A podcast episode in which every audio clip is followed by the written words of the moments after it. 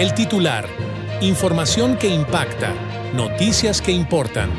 Presenta. El titular Noticias Radio.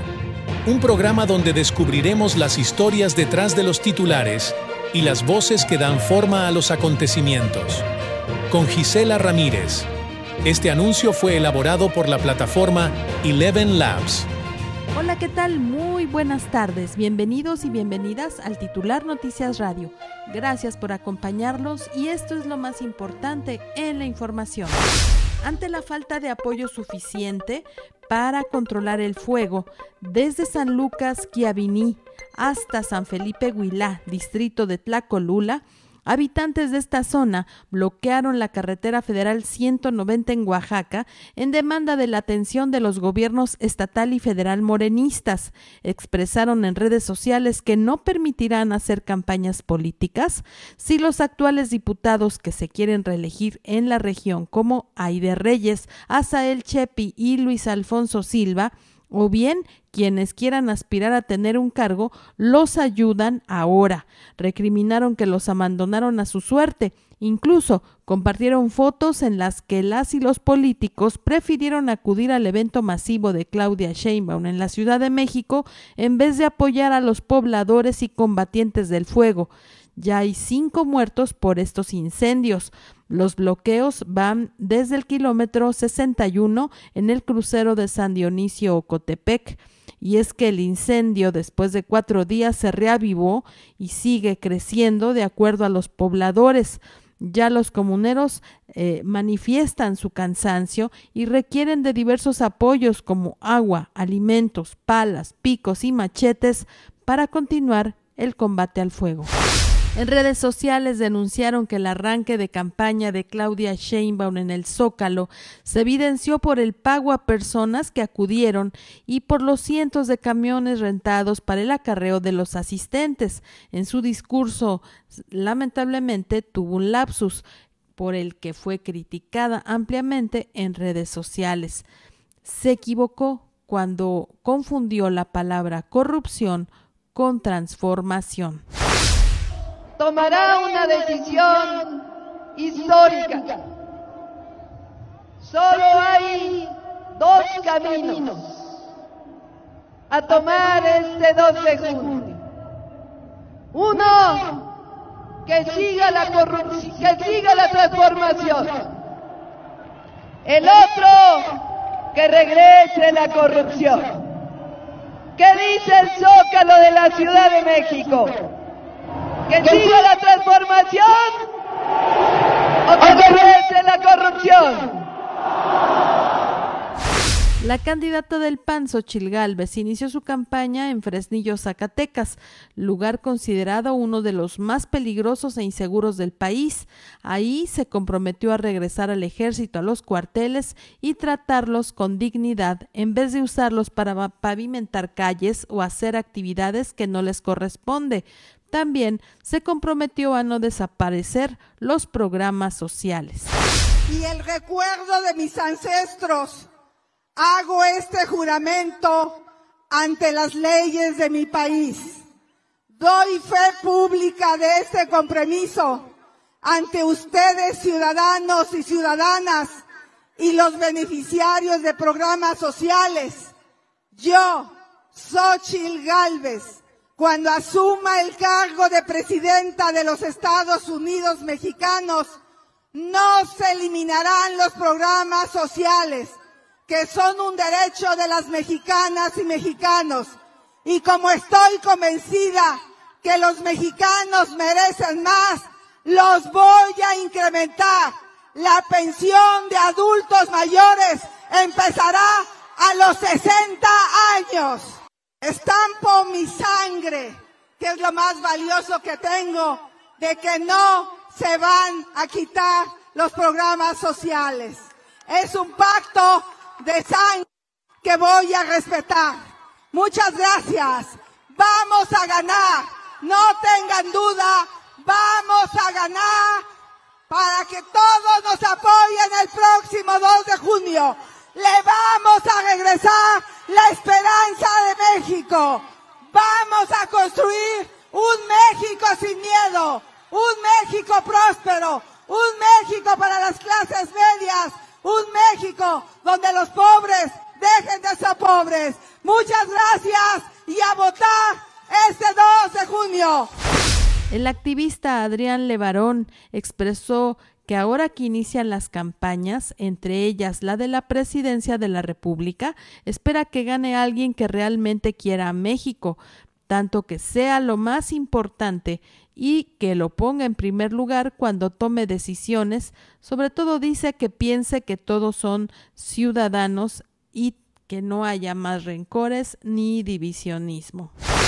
Un comando armado atacó a elementos y valió un helicóptero artillado en la sierra de Cualcomán, esto de acuerdo a la 43 zona militar de Apatzingán en Michoacán. Con esta información iniciamos el titular Noticias Radio y por favor acompáñenos, quédese con nosotros, vamos a una muy breve pausa y regresamos. Continuamos en El titular Noticias Radio con Gisela Ramírez. Síguenos en Twitter y YouTube como arroba titular noticias, en Facebook como titular noticias MX y en Instagram como arroba el titular noticias. Continuamos en el titular Noticias Radio y con más de dos décadas liderando estrategias de comunicación política ya está con nosotros Jessica de la Madrid Telles. Ella se ha destacado como una de las mentes más brillantes en este ámbito, llevando al éxito a presidentes municipales, gobernadores y presidentes en México y Latinoamérica ha destacado por su enfoque innovador, porque ella fusiona la política con las nuevas tecnologías, superando los desafíos para estrechar estos vínculos entre los gobiernos, los y las políticas y la ciudadanía. Ha sido reconocida como una de las estrategas gubernamentales más efectivas ha obtenido prestigiosos galardones, entre ellos el reconocimiento por la mejor aplicación o innovación digital implementada a una campaña gubernamental y la distinción a la mejor campaña de concientización social entre los consultores más destacados de América Latina y el Caribe. Hoy nos acompaña para compartir su perspectiva única sobre la comunicación política en esta entrevista en exclusiva.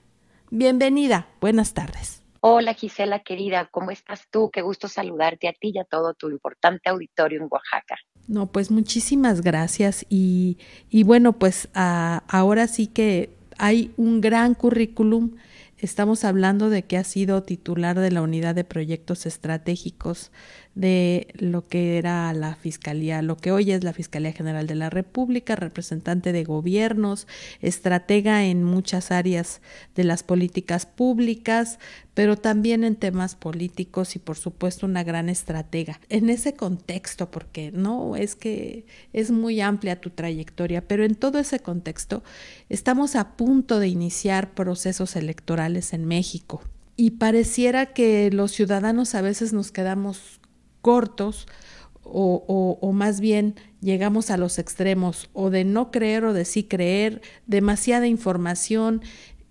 Y bueno, pues quién mejor que tú que nos, que nos des una luz en esta oscuridad del camino electoral y que nos digas por qué la ciudadanía ya no cree en los políticos o en las mujeres y en los hombres que se dedican a la política desde tu visión, ¿por qué? ¿Por qué, ¿Por qué hemos dejado de creer en la política?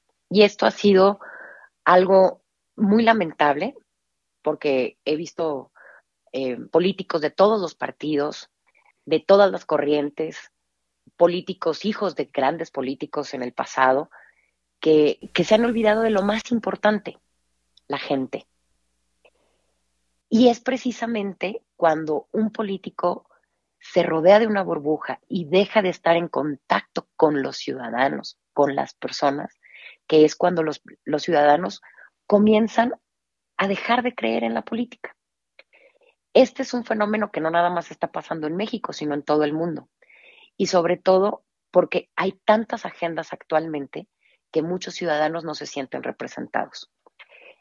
En los últimos 10 años hemos vivido dentro de la radicalización de las posturas y eso nos lleva a la exclusión de las mayorías.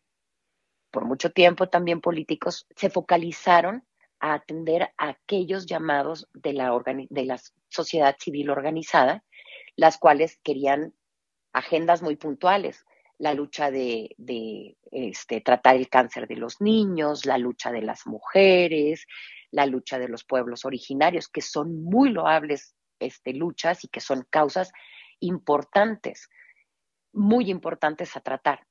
Pero se les olvidó integrar a todas estas causas a los ciudadanos. ¿Y a qué me refiero con los ciudadanos? A los ciudadanos de a pie, a la gente común y corriente que, que vivimos en todas partes. Entonces, cuando hubo una gran muralla entre lo que los políticos estaban haciendo y lo que los ciudadanos realmente requerimos, la gente empezó a dejar de creer en los, en los políticos. Y si a eso le sumas los temas de corrupción, los temas de enriquecimiento de pronto de ciertas familias, los temas de que había políticos que ponían a toda su familia en la nómina del Estado. Se fue haciendo una costumbre de los ciudadanos de perder este, la credibilidad de estos políticos, que a la fecha sigue siendo la única forma de administración social que tenemos. Entonces, eh, ese ha sido el gran desencanto de, la política, no solamente en, Oaxaca, no solamente en México, sino en todo el mundo. Y bueno, pues en toda esta eh, cantidad de problemas que hay, ¿cómo estás evaluando tú el, actual panorama político en México? Eh, ¿Cuáles serían los principales desafíos que, que enfrenta este país? Sin duda, el principal problema que, enfrenta el, eh, México, que es este, el, eh, lo que vemos, es la seguridad. De pronto pareciera que nuestras instituciones de seguridad se replegaron y están dejando paso a que otras organizaciones, este, vaya, actúen de manera impune. Esto también tiene que ver con la credibilidad que tienen los ciudadanos sobre el sistema político en el cual nos regimos. Sin duda, una parte importante es la, policía, la policía de, barrio que, dejamos de, de tener y de conocer a nuestro policía, de saber quién es, de que tuviéramos una interacción con ellos, hasta los ministerios públicos, por no decir también el sistema judicial tenemos un rezago importante en justicia. Y hoy más que nunca, esas palabras de hay un México con, hambre y sed de justicia, este, es más vigente. Y es más vigente porque todo lo que nosotros esperamos no pasa. Ese es el mayor desafío que tiene México en este momento, es de credibilidad. Y eso me lleva a la siguiente pregunta. ¿Cómo en un entorno político así como lo estamos viviendo en México, cómo crees que los candidatos y candidatas pueden llegar a conectar con este gran electorado que cada vez es más incrédulo, diverso y exigente? Por principio de cuentas, a los candidatos, sugerencia muy respetuosa siempre es que prometan aquellas cosas que van a poder cumplir. Los ciudadanos no quieren, no quieren cortinas de humo ni que les vendas espejos. Quieren que les digas qué es lo que sí vas a hacer y que lo hagas. Ese sería el primer principio.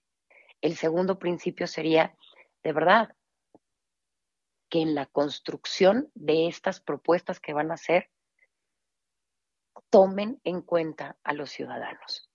Los ciudadanos a veces no quieren o no necesitan, que sí quieren, y, todos estamos de acuerdo que las grandes carreteras y que la construcción de hospitales y el equipamiento de los mismos y que haya este, médicos bien pagados, es parte a lo que aspiramos como sociedad. Pero los ciudadanos también necesitan cosas tan sencillas como que su calle esté en buen estado, y eso pasa porque la, basura pase y se haga algo con esa basura, que esté tu calle bien iluminada, que tengas acceso a un parque donde los niños puedan jugar y vivir tranquilamente, porque conozcas y que se respeten las leyes con respecto a cosas tan sencillas como el comercio, el comercio público, que hay un, un sinfín de regulaciones al respecto y que no haya nadie que sea impune a la hora de transgredir las reglas sociales. Esto es lo que los ciudadanos quieren, lo que los ciudadanos necesitamos para empezar a creer de nuevo en nuestros políticos. Y en una contienda como en la que estamos actualmente, que viene la renovación de la presidencia de la República, la renovación de, los, de las dos cámaras, la de diputados, la de senadores, la renovación de las cámaras de prácticamente todos los estados de la República, de casi todos los presidentes municipales de, la República, lo que la gente necesita y quiere es cercanía, ser escuchados y que aquello de lo cual se están quejando, vivimos en una catarsis. Necesitamos que seamos escuchados. Sí, a veces pareciera que esto que es lo primordial se olvida. Y, bueno, pues esto me lleva a, comentar con la audiencia. Eh, fíjense que Jessica es invicta en muchas cosas, pero también en, en, los temas electorales, porque ella ha llevado un sinnúmero de campañas en todo el país, ha sido multipremiada por organismos internacionales y nacionales porque es una excelente estratega. Y entonces, platícanos, Jessica, ¿cómo observas que están influyendo las redes sociales? ¿Cuál es el papel que están jugando ahora en estas campañas políticas? Y, bueno, pues si realmente las están usando de manera efectiva. Las redes sociales es el día de hoy la forma en la cual nos enteramos y nos informamos los ciudadanos por una sencilla razón. El, tiempo que pasábamos en televisión es prácticamente nulo. El tiempo que pasamos escuchando una radio ya no es tan importante. Pero todos tenemos un círculo social que hemos extendido a nuestras, a nuestras redes sociales. ¿Cuáles son los grandes retos para las campañas políticas? Los algoritmos de las redes sociales. ¿Esto qué quiere decir? Todas aquellas personas que son afines a la izquierda están dentro de un algoritmo en los cuales están alimentados y están y, les muestran a aquellas personas que son afines a la izquierda. Así como a todas aquellas personas que son afines y que les gusta comprar o revisar este, artículos para poder comprar en línea, y este, tanto en, en grupos, ya sea de mujeres multitask, en grupos de WhatsApp, que están dedicados a eso, solo se dedican a esto. Y ahí es en donde el mayor reto de los comunicadores está este, enfocado. ¿Por qué? Porque estas son burbujas en los cuales le sigues hablando a las mismas personas. Esto no es sencillo de, atacar, ya que el algoritmo te llevará siempre a que aquellas posturas a las cuales tú estás publicando sean llevadas a personas que sean afines a tus posturas.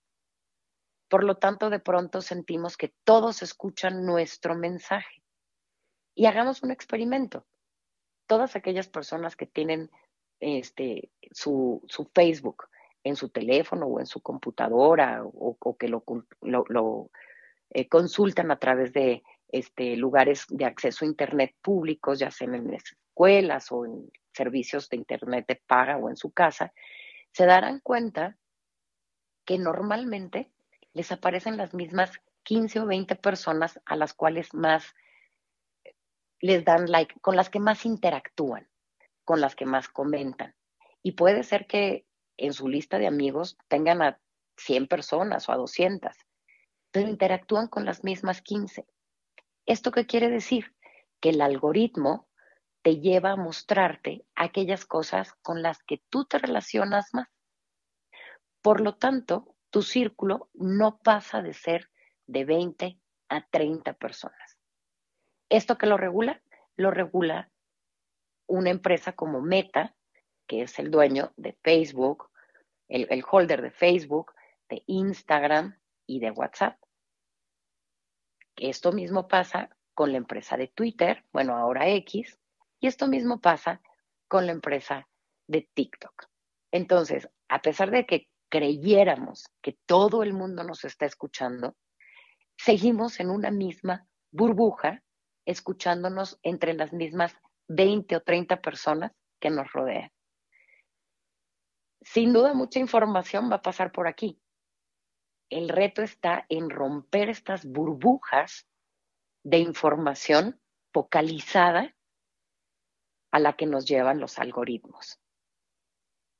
Y perdón, vamos a, vamos a volver a la antigüita, es decir, a la plática de café y a la percepción que tengan sobre los candidatos los líderes de cada una de las casas, en las cuales no han dejado de ser los padres o tutores de familia y con mucho empuje ahora los jóvenes, que son quienes habitan de manera natural las redes sociales.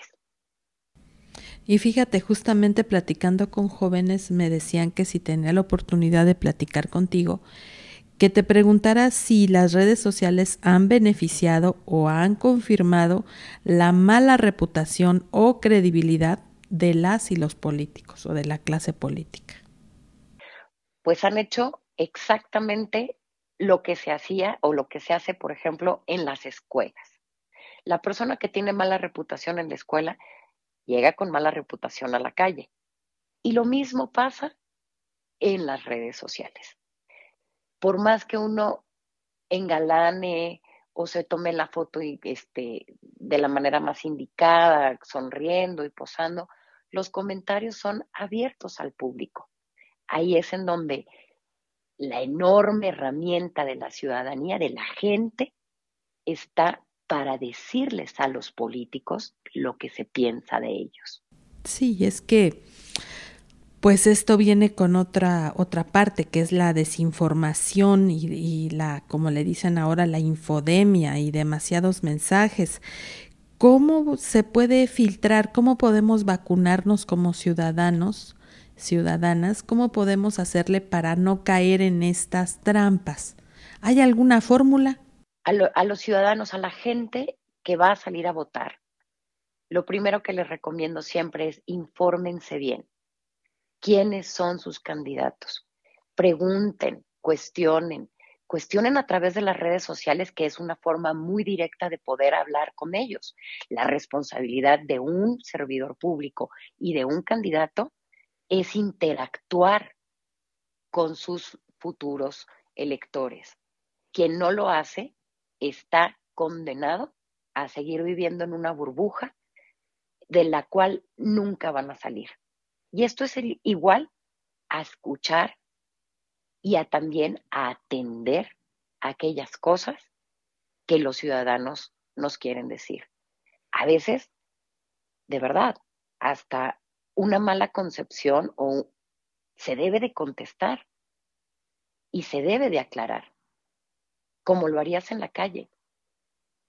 Esta es una nueva forma de diálogo y debe de ser vista así, no como un ataque, sino como una nueva forma de diálogo entre ciudadanos y políticos. Por eso eso de bloquear, eso de acusar públicamente, eso pues creo que no está bien, ¿verdad? O, o, o pareciera que eh, se les ha pasado esta forma de eh, de esta interacción y, hoy lo más fácil es bloquear al que te al que sientes que te agrede o al que sientes que te critica sobre todo en el caso de los políticos totalmente y precisamente por eso es que eh, empresas como Meta te dan la opción a ti como ciudadano de observar aquellas este, aquellas publicaciones que fueron ocultas como también a aquellas personas que fueron bloqueadas es acceso a la información. Vivimos en un mundo lleno de información. El reto está cómo vas a comunicar aquellas cosas que quieres decir y cómo vas a interactuar en este mundo sobreinformado y sobrecomunicado de manera asertiva con tus ciudadanos. Insisto, hasta una grosería, uno la debe de contestar. ¿Por qué? Porque si tienes el valor de salir a pedir públicamente el voto para una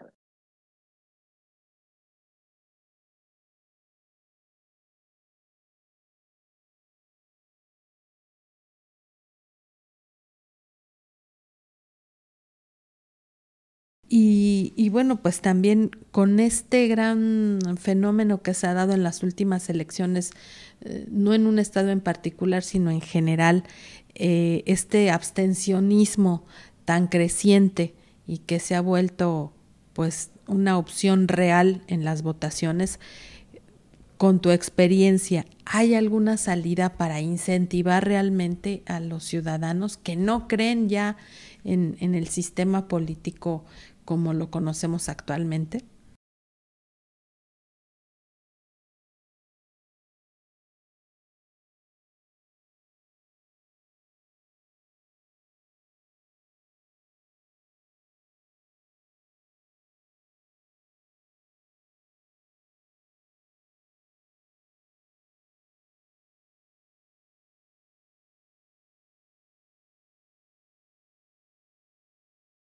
Y bueno, pues un tema que no puedo dejar de, preguntarte es cómo visualizas la evolución del, papel de las mujeres en la política mexicana. De hecho, eres una líder de opinión, pero además estás involucrada en, en, varias, en varios niveles de competencia electoral. ¿Cómo las has visto en los últimos años? Y, si hay eh, medidas para, para fomentar también esta mayor participación femenina.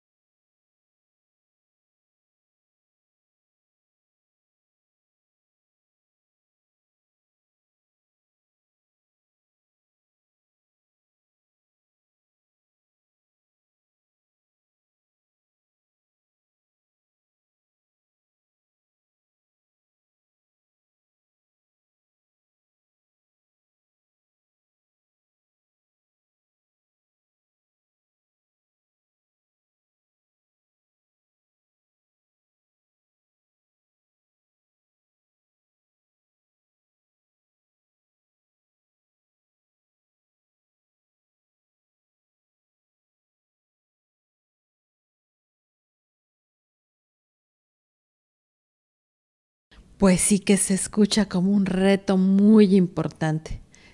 Yo entiendo, además estamos hablando de por lo menos seis años de, México que, que van a depender mucho de quién llegue, pero ahora, así como lo mencionas, es un reto, pero fundamental para toda la población femenina. Viéndolo así ya es algo todavía más profundo y más amplio y, y bueno, pues ahora que el INE, que se pusieron de acuerdo para incentivar las acciones afirmativas y pasaron de veintitantas a dieciocho y luego a once y en fin, uno de, lo, de las poblaciones que, que se quiere incluir como una acción afirmativa y pues nos referimos a estas poblaciones, estos segmentos de la población que pueden ser vulnerables o, minorías o que han sido hasta cierto punto abandonadas, olvidadas, etcétera. Pero una de ellas es la de la juventud, las juventudes. Totalmente de acuerdo contigo. Y justamente el, el tener acciones afirmativas nos vuelve a la sociedad a generar liderazgos desde las juventudes. ¿Esto a qué nos va a llevar? A que si bien hay personas adultas que, que están este, proponiendo cambios en política pública, es necesaria también la visión de los jóvenes, porque estamos viviendo lo que, lo que creyeron nuestros padres. Ahora hay que también integrar al sueño qué queremos vivir los jóvenes y de los jóvenes tenemos mucho que aprender. Mira, cuando te decía en, en el tema de la inclusión de las mujeres, nuestro México vive en un país dividido, dividido y radicalizado, los de izquierda, los de derecha, los conservadores, los actuales gobernantes, y los únicos que pudieran llevar y decir, basta ya de tanta radicalización, necesitamos sanar las heridas y empezar a construir la unidad de un país en el que sí queremos vivir, son aquellos que se han sentido excluidos, aquellos que, que se han sentido olvidados, y solamente se pueden hacer a través de la visión de inclusión de todos. Las mujeres, sin duda, los jóvenes, pero vayamos más allá, las personas con capacidades distintas, las personas de pueblos originarios, los afrodescendientes, las personas de la comunidad LGBT, también tienen mucho que decir y mucho que aportar a nuestra, a nuestra sociedad.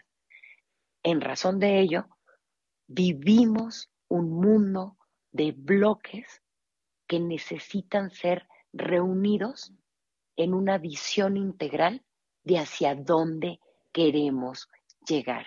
¿Cuál es el México que estamos queriendo vivir, no solo hoy, no ayer, sino también en los próximos años?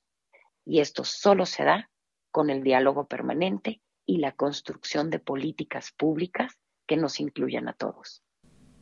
Y yo entiendo este, estos conceptos y sin embargo cuando voy a foros de diferentes eh, niveles eh, y diferentes perspectivas y hasta partidistas, en los foros se oye decir que los jóvenes no están participando, que, los, que a los jóvenes no les importa lo que pasa en política.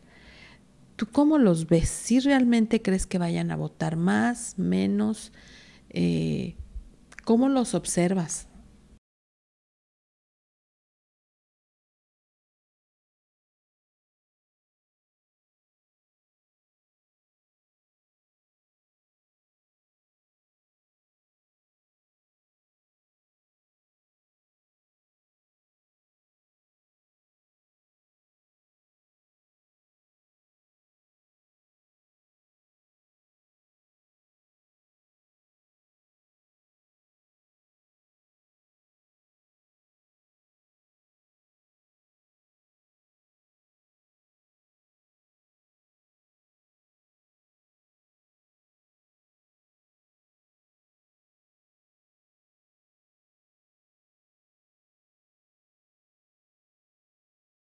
Polaridad, lo único que hemos hecho es que hemos desalentado a aquellos que nos van a decir que quieren del hoy para el construir mañana. Y esos son sin duda los jóvenes.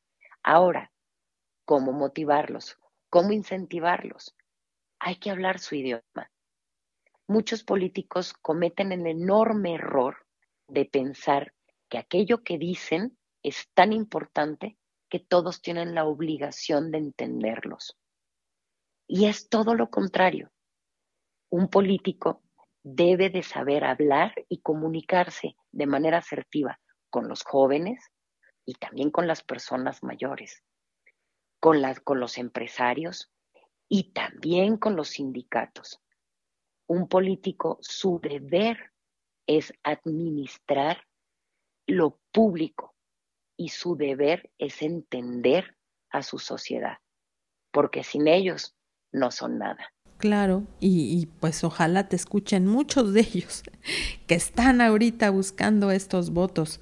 Y, bueno, no, no podemos terminar esta charla, que espero que sea una de muchas, pero en esta ocasión preguntarte, eh, ha causado mucha polémica a nivel mundial algunos liderazgos en América Latina y algunos cambios, giros que se han dado en, en algunos países como Milei en Argentina o Nayib Bukele en, en, Centroamérica. Y en esos extremos, preguntarte si a México le hace falta alguno de estos liderazgos. Qué pregunta tan, tan profunda. Mira, en el 2018, el presidente López Obrador planteó justamente un cambio de política pública para beneficiar a la gran mayoría. Y es algo en lo que debemos de estar profundamente de acuerdo. Hay una enorme brecha todavía entre unos y otros. Pero hay un factor que es muy importante que se nos está pasando por alto. Nuestra identidad, nuestra mexicanidad. ¿Quiénes somos? ¿Qué sí somos? y podrás coincidir conmigo que los mexicanos somos, sí, fiesteros, el alma de la fiesta, sin duda. Somos aquellos que vamos a encontrar el cómo sí, pero también somos profundamente solidarios. También hay cosas que nos tocan hasta lo más profundo del alma y esas son las cosas que nos hacen reaccionar. Desde la destrucción de una institución en la cual se ha abonado por años, como el INE, como también la construcción de aquellos lugares en donde nuestros médicos son punta de lanza y referente en todo el mundo, el seguro social, el servicio social de nuestros médicos que van a veces a lugares a curar prácticamente con las manos. Y en estas grandes desigualdades es en donde debemos de construir un proyecto de nación en el cual todos estemos representados. Para gran ventaja de nuestro país, las dos mujeres que, que encabezan y que pudieran llegar a ser presidentas de nuestro país, hablan con mucho tino de un concepto y es la unidad.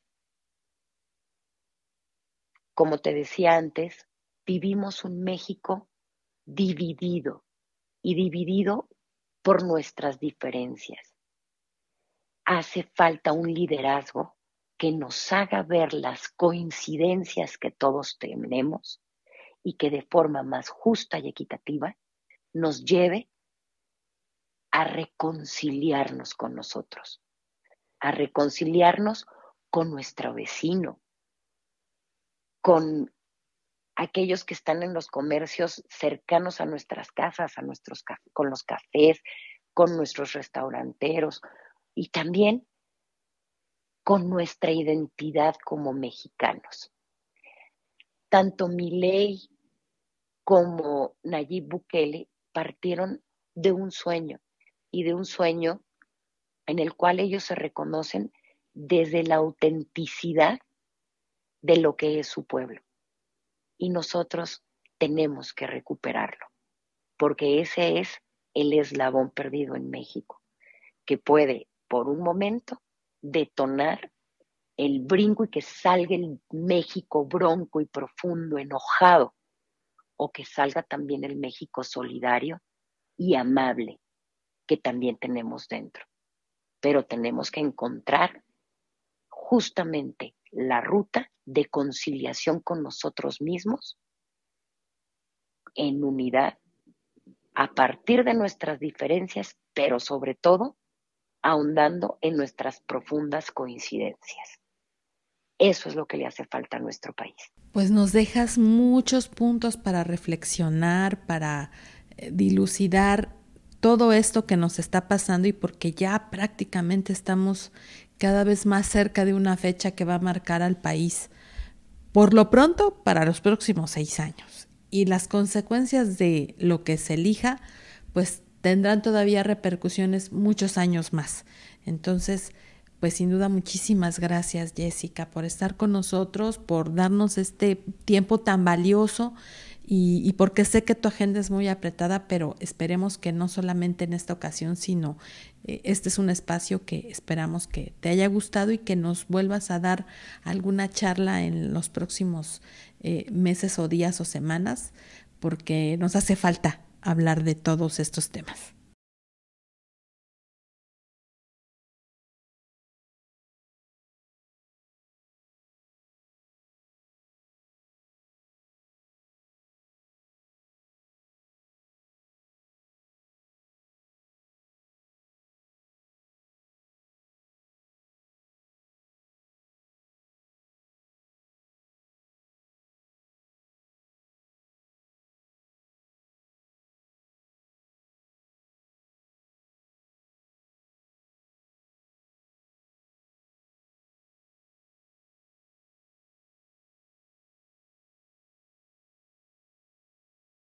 ¿Qué es lo que quisieran ver en una campaña política para creerles a los políticos? Y platiquemos sobre esto.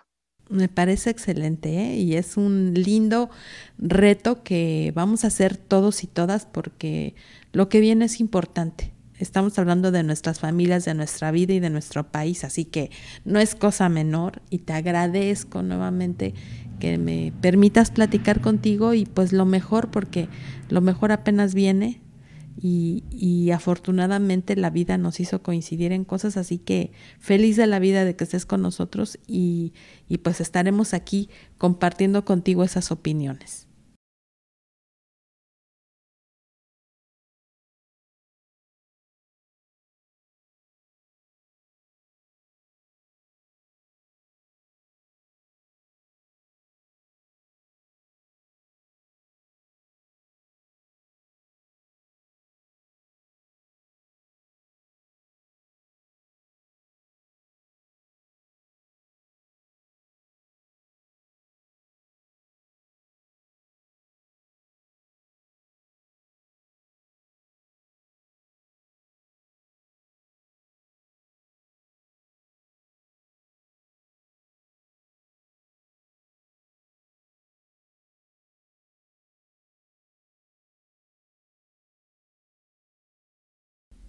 Pues ya lo escucharon, así que estaremos pendientes de una nueva cita con Jessica, ya con, con resultados para que nos platique en ese fabuloso análisis que siempre hace y que pues nos siga interpretando un poco estas señales que a veces no vemos de primera instancia, pero que ella sí, ella sí nos ayuda a identificarlas. Así que eh, gracias y vamos a una pausa comercial y continuamos en el titular Noticias Radio. Continuamos en El titular Noticias Radio con Gisela Ramírez. Síguenos en Twitter y YouTube como arroba titular noticias, en Facebook como titular noticias MX y en Instagram como arroba el titular noticias. Continuamos aquí en su señal favorita, en el titular Noticias Radio, y es algo muy bonito el charlar, el poder dialogar, platicar y escuchar una voz que para mí es de admirarse, una buena amiga, pero sobre todo una profesional en lo que hace. Es nuestra amiga colaboradora eh, Marisol Mariscal, autora de la audiocolumna y de la columna Ojos de Migrante, que sin duda en unos días va a poder usted leer en el titular Noticias en Facebook, en Twitter y bueno, todas las plataformas. Y la saludamos, ella está en Denver, Colorado. Hola Marisol, muy buenas tardes. Hola, buenas tardes Gisela, buenas tardes a todo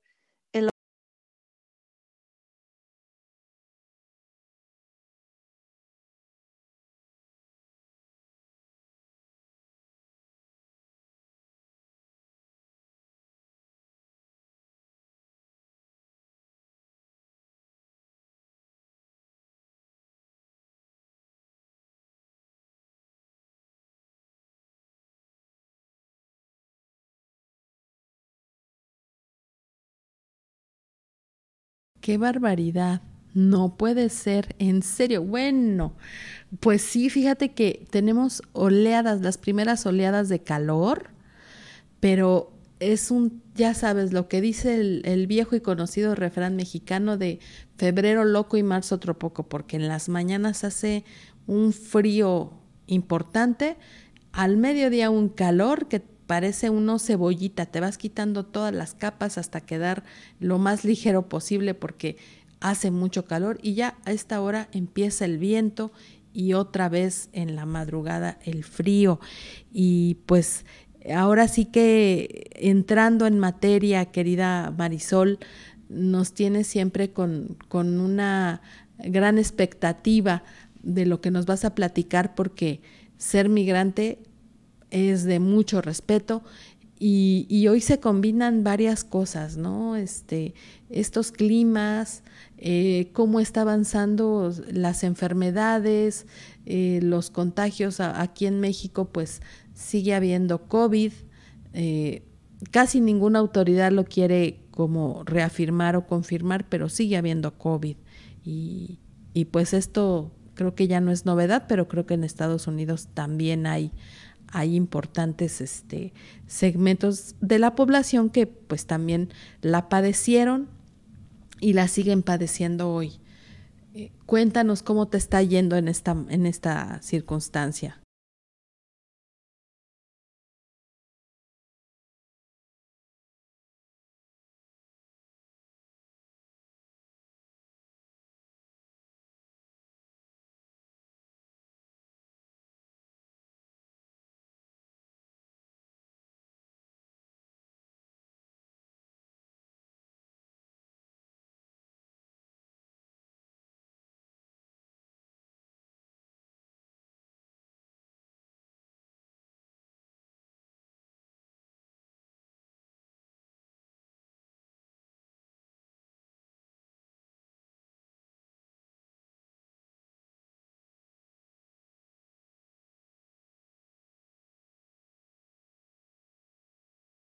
Y bueno, me imagino que viene ahora precisamente esta temporada eh, platicando sobre estos temas de salud, pues sigue siendo un, un, un tema importante porque eh, Estados Unidos puso el ejemplo de poderse vacunar en tiempo y forma. Aquí en México se dejó de vacunar y peor aún, no solo no, no se vacuna a tiempo, sino que no se ejerce el presupuesto. Se ha denunciado por diputados federales de oposición que no se ejerció plenamente el presupuesto y que pues casi casi estamos a la buena de Dios y nos mandaron eh, una vacuna Abdalá que no pasó los estudios clínicos suficientes y bueno, en fin, ¿cómo está la situación en Estados Unidos? En el caso, como mi eh, teníamos buen seguro médico. Después fue la de Moderna. Cuando empezó la, la pandemia, todas las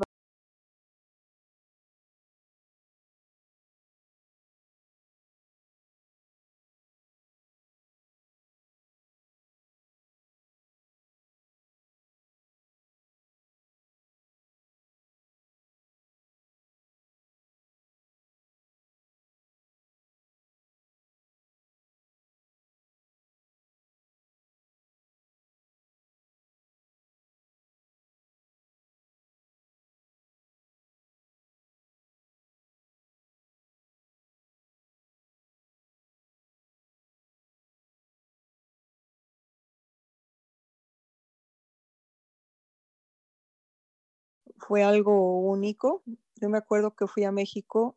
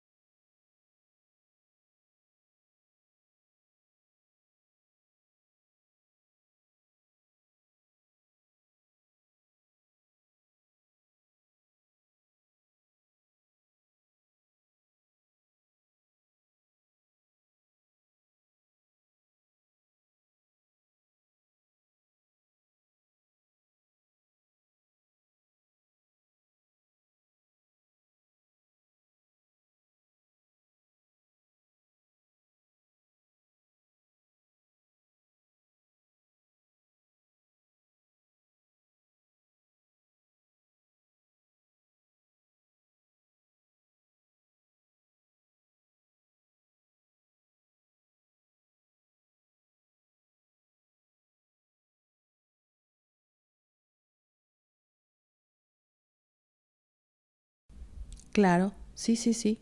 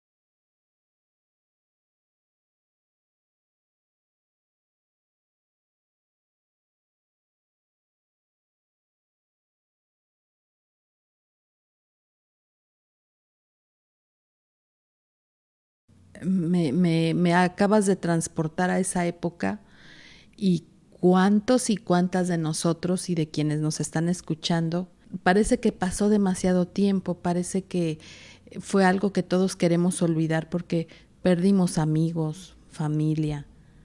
Fue algo muy fuerte para todos y todas. Sí, fue algo muy fuerte en todos los sentidos, aunque déjame platicarte que lo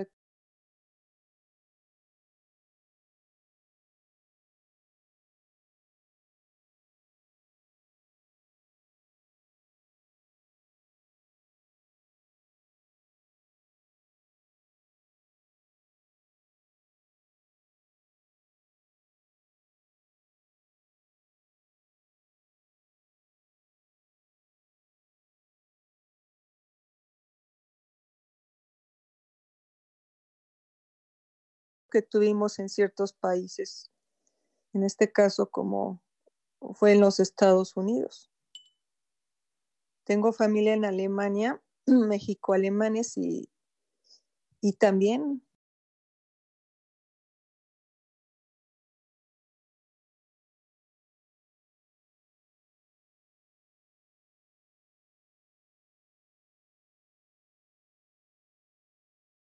Sí, efectivamente, mucha gente cerró sus negocios porque no les, o sea, la gente no salía, no podía comprar, no podía eh, obtener recursos y terminaron cerrando muchísimos negocios sin la posibilidad ni siquiera de tener un apoyo. Lo máximo que pasó fue que los bancos te daban chance de pagar eh, a seis meses, eh, pero ninguna condonación y, y no, fue muy, muy fuerte, ¿no? Y, y entonces, ¿qué hiciste? ¿Qué, ¿Qué te dieron en ese seguro de empleo?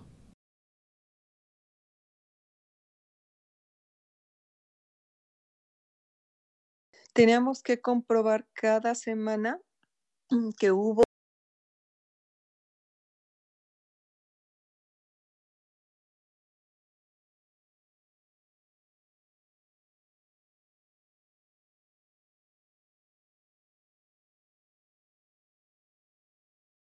Y mucha gente pidió desempleo, este seguro de desempleo, y, y pues hubo mucho robo.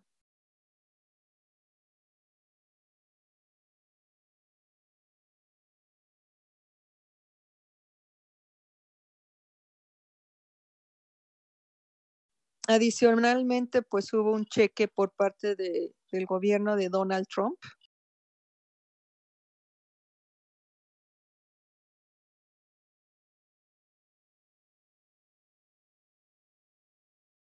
Creo que fueron, por ejemplo, el, el, el, ese cheque de apoyo por, de, por parte del gobierno de Donald Trump.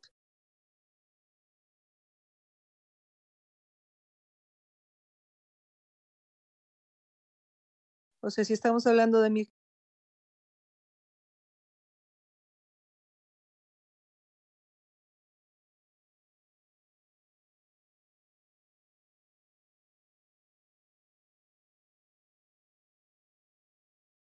literalmente los les dieron cheques y con cantidades fuertes de dinero para que pudieran sobrevivir y después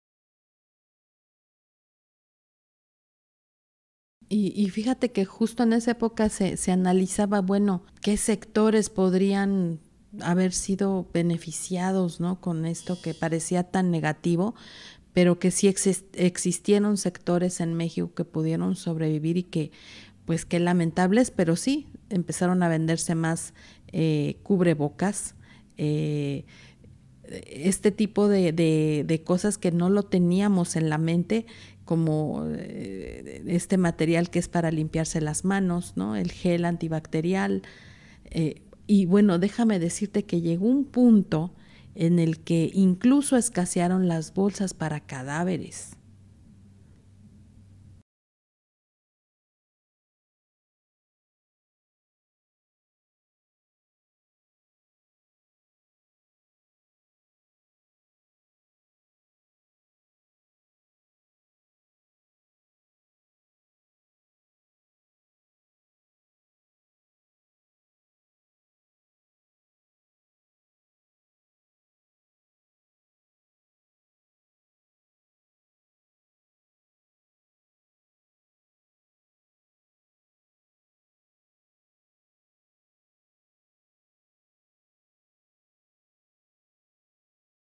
O sea, dos pares de guantes.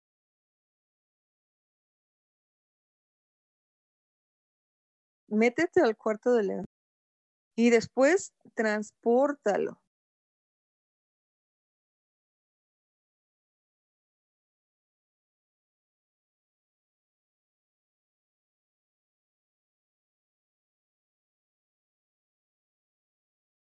La parte que más me marcó a mí, enfermos de urgencias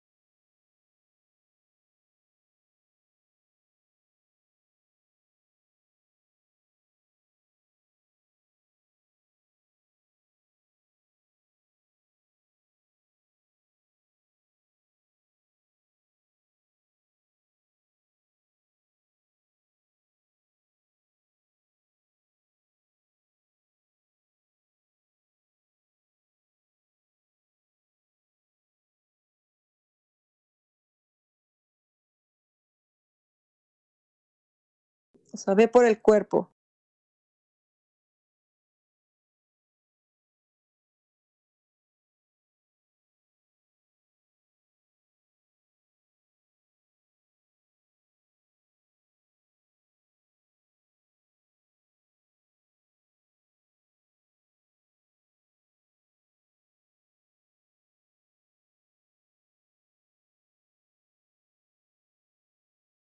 Y después ya abre la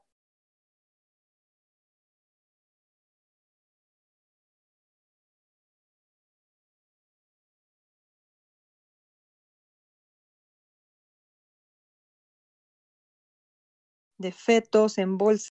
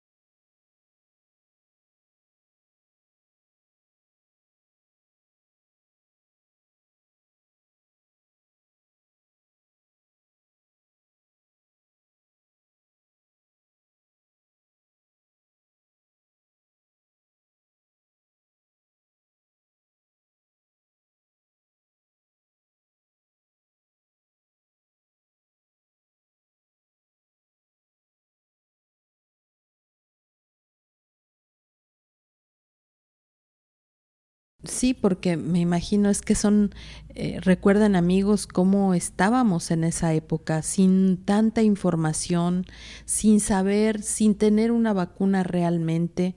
Eh, era un pánico terrible. Recuerdo videos en esa época, eh, trabajaba en una televisora en, en la Ciudad de México y, y empezábamos a ver este pánico no solamente por enfermarte, sino que llegabas a los hospitales y no eran suficientes en México, que llegó un momento en el que eran tantas personas muertas que no había lugar en los cementerios, no había lugar para cremaciones y, veíamos primero en Europa, luego en Estados Unidos esas pues pilas, se hacían montones de cadáveres y, eso fue impresionante.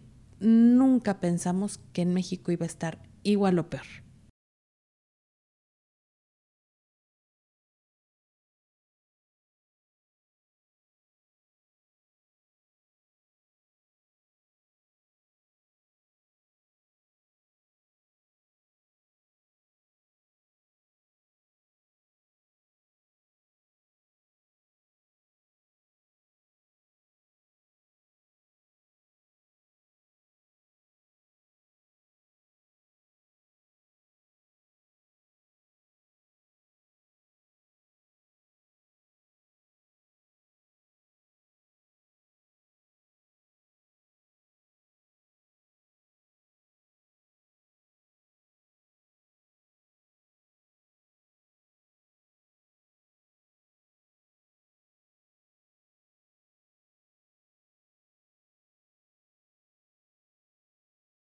Es que hay tantos factores que, claro, que de, esas experiencias se tienen que sacar algo mejor de lo que vivimos, pero además nadie nos preparó.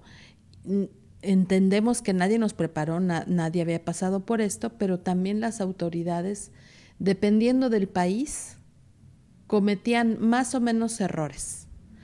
En México hubo muchos errores, hoy hay libros que explican, que, que, dan testimonio de lo que ocurrió, más aparte lo de lo que cada uno y cada una de nosotras vivió. Y, y es impresionante porque eh, primero estas escenas de filas enormes que querían entrar al, al cementerio, filas enormes que querían eh, depositar los restos y cremarlos, filas enormes en los hospitales, ya estaban saturados al 100 y veías como en, en pasillos estaba la gente formada o llegaban muriéndose por asfixia porque no podían respirar, no había ventiladores. Bueno, fue algo impresionante y con el miedo a salir a la calle, porque después conforme iba pasando el tiempo, descubrieron que estaba en el aire, ¿no? Y primero tenías miedo de tocar las cosas. Y después te dijeron, no, ¿qué creen? Está en el aire. ¿Cómo le haces?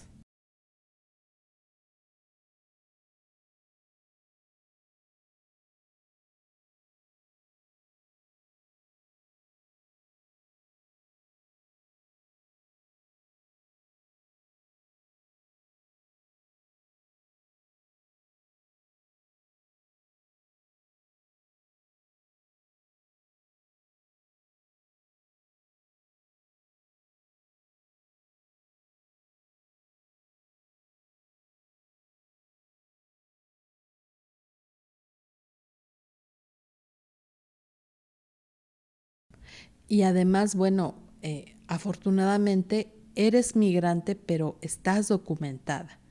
Y vimos otro drama que era cómo los migrantes indocumentados, sin regularizar sus documentos, es decir, no tenían cómo, cómo hacer que estos cuerpos regresaran a su país, porque tardaban, si de por sí tardaban, bueno, sin documentos fue un martirio para, para las familias porque no les permitían transportar estos cuerpos sabiendo que eran COVID, tenían que esperar un proceso y además tampoco había para cremarlos en Estados Unidos y, y, y los que llegaban, bueno, ¿cómo le hacían si todo cerró?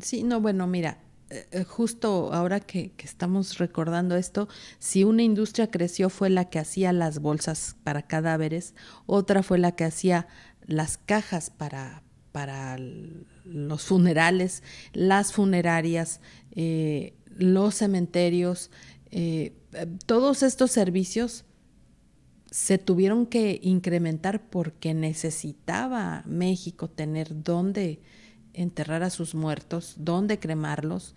Y ahí descubrimos que había crematorios y después había crematorios clandestinos y, fosas y, decíamos, bueno, este, como en todo, llegas a los extremos. Y, recordaba estas, estas eh, los hospitales se volvieron lugares que, a los que nadie quería ir. Y recuerdo unos videos que se hicieron virales, Marisol, de una familia que neciamente pensaba que nunca se iba a enfermar. Acababa de salir, era una familia eh, de un... Eh, se volvió viral porque llegaron a hacer un escándalo, a quererse pelear con todo mundo porque el hijo de una señora, de una familia grande, llegó a reclamar y no decía que no lo habían atendido a su hijo, pero le habían dado la noticia de que había fallecido. Y ella reclamaba que tenía apenas unas horas de haber entrado y que había entrado vivo, que por qué había muerto, por qué le decían que estaba muerto, que todavía su cuerpo estaba caliente y fueron a buscar al anfiteatro del hospital, se metieron a la fuerza, golpeando gente, eh, peleándose con todos y llegaron a abrir las bolsas al anfiteatro del hospital porque querían ver dónde estaba ese hijo de esta señora. Lo localizaron y no, no, bueno, no te imaginas, ¿no? El, el drama que era ver ese video, porque al final, pues sí lo encuentran, lo abren, la señora abraza al hijo, los familiares se lo querían llevar así. Y tú sabes que, bueno, por protocolo, el, el cadáver, pues eh, cuando era COVID, la orden era no se abre, nadie tiene contacto con él y si se va a llevar a, enterrar es en un lapso de una o dos horas máximo, nadie abre el ataúd y, y, no, hay, no hay velorio, no hay nada, se llega, se entierra y punto, y de lejos. Y entonces después eran eh, eh, funerales donde nada más se ponía la fotografía del fallecido, eh, oraciones, porque el cadáver ya no estaba ahí, ya estaba en, enterrado. Pero imagínate, se supo después que efectivamente pues se infectó la familia.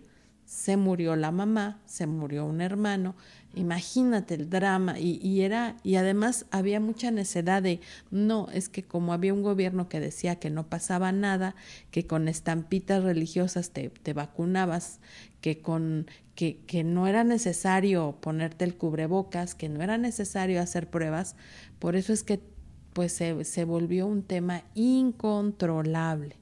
México fue uno de los países que peor tuvo manejo de la crisis sanitaria porque las propias autoridades sanitarias no hicieron los controles ni los protocolos necesarios. Yo recuerdo que en el estado de Oaxaca de plano le dijeron al mandatario en esa época que estaba loco, el gobierno federal le dijo que estaba loco porque había anunciado que iba a llevar pruebas, miles de pruebas para que se hicieran, le dijeron no, y hoy, hoy podemos saber por qué. ¿Por qué no dejaban que se hicieran pruebas?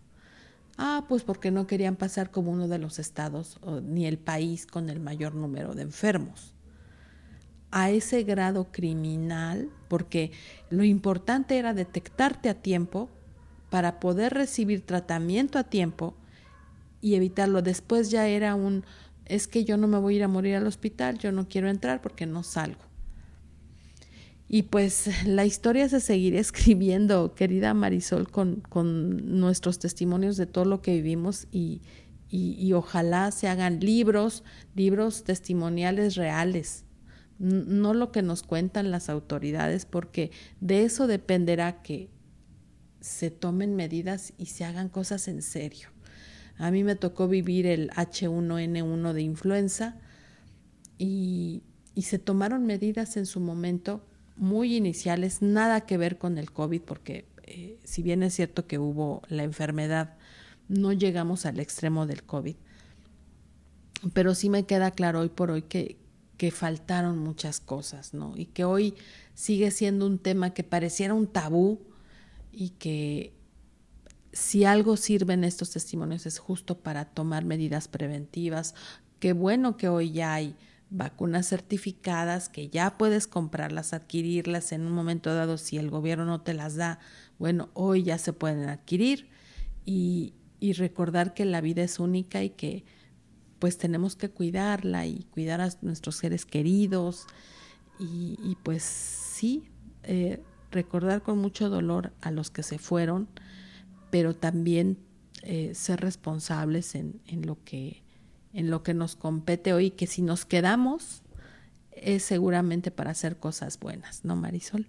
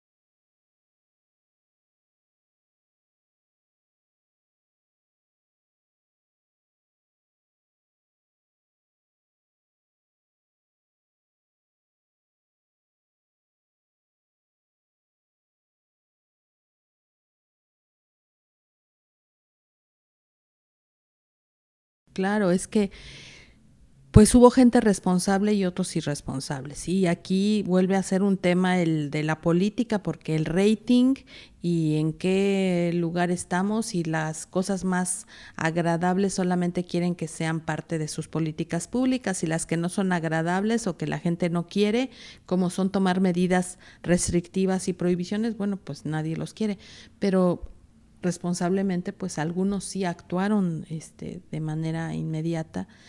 El origen del virus, este, cómo, yo creo que eso va a seguir durante muchos años eh, tratando de que alguien explique qué pasó con él, pero al menos en la forma en la que se trató, creo que esa, todos tenemos una visión de acuerdo a cómo nos fue y creo que nos quedó a deber la autoridad en muchos países de lo que ocurrió y el tratamiento que se dio, ¿no? Y, y, y de, de, verdad, Marisol, te agradezco mucho que, que nos hagas este recuento de tus vivencias, porque como tú, mucha gente, y además, bueno, y no, no abundamos más en, en cosas, pero cargar un, un, un muerto, tocarlo, mire, ya no cargarlo, tocarlo,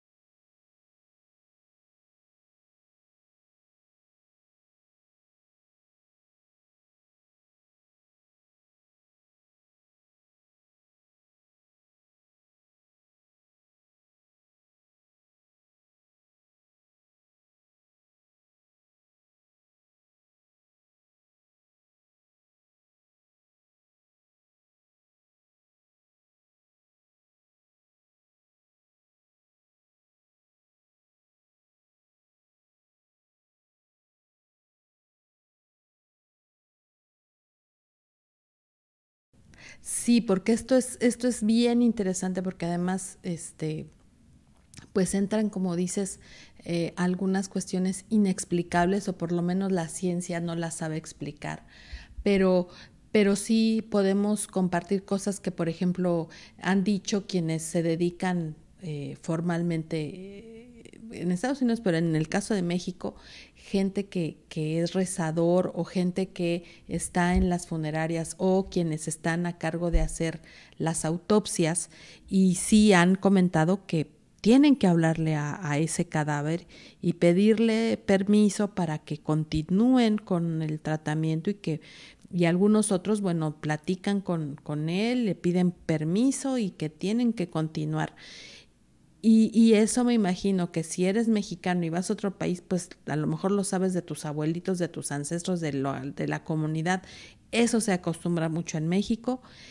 Eh, no sé si en Estados Unidos se, se haga, pero como tú bien dices, tú ibas rezando, ¿no? Y es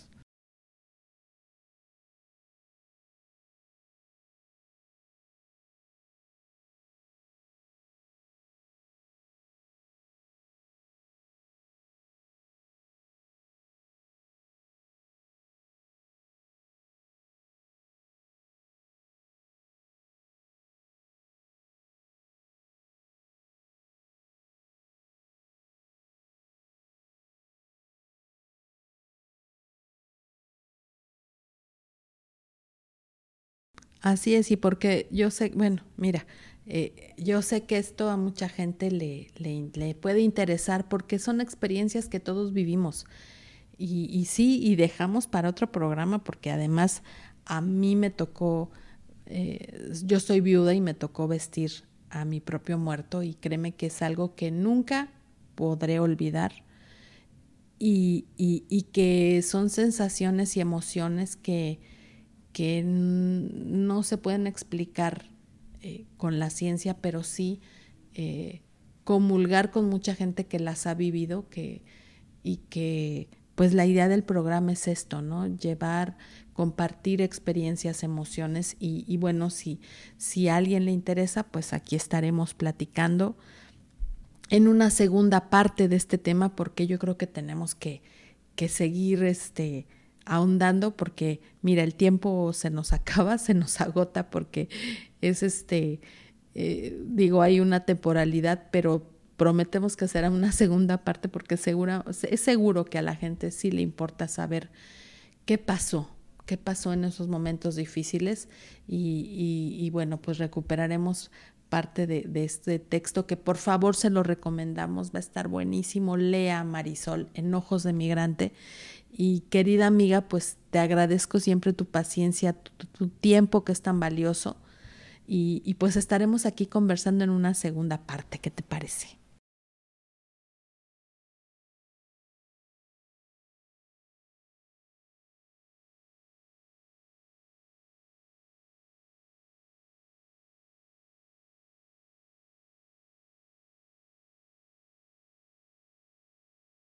Pues vamos una pausa con esta, esta columna que espero que les guste mucho y seguimos aquí en el titular Noticias Radio. Continuamos en El titular Noticias Radio con Gisela Ramírez.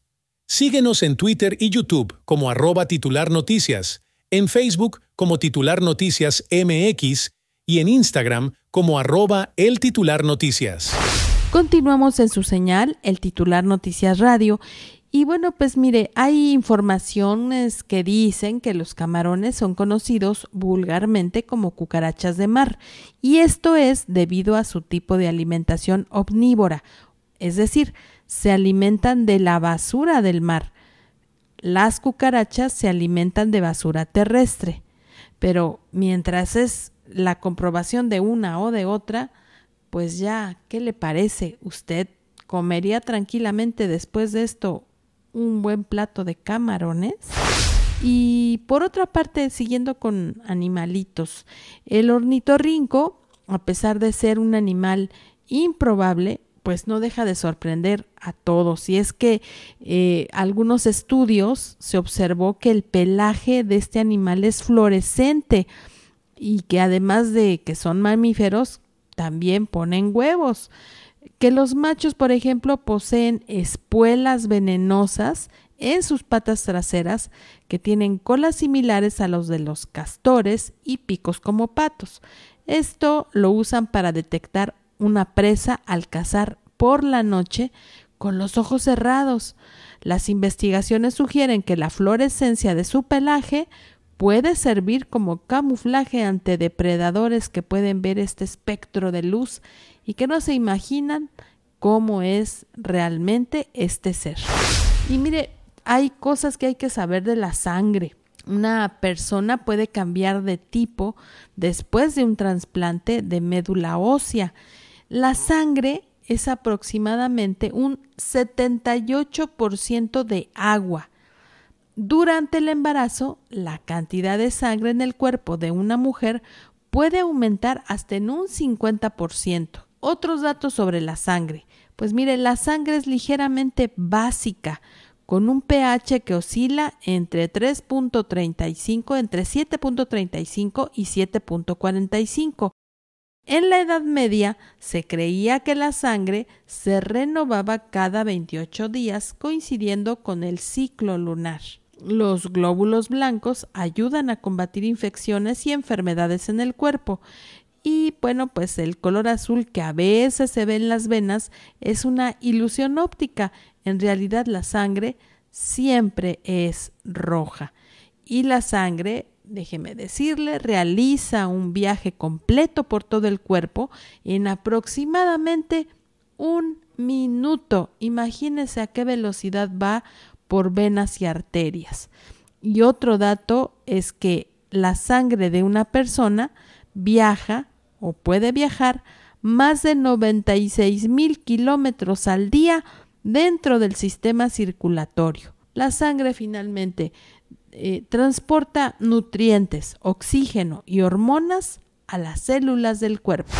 Y con estos datos nos despedimos en este capítulo del titular Noticias Radio, pero le agradecemos muchísimo que nos permita dejarnos estar con ustedes, serles una compañía y los esperamos en el próximo capítulo del titular Noticias Radio. Hasta luego.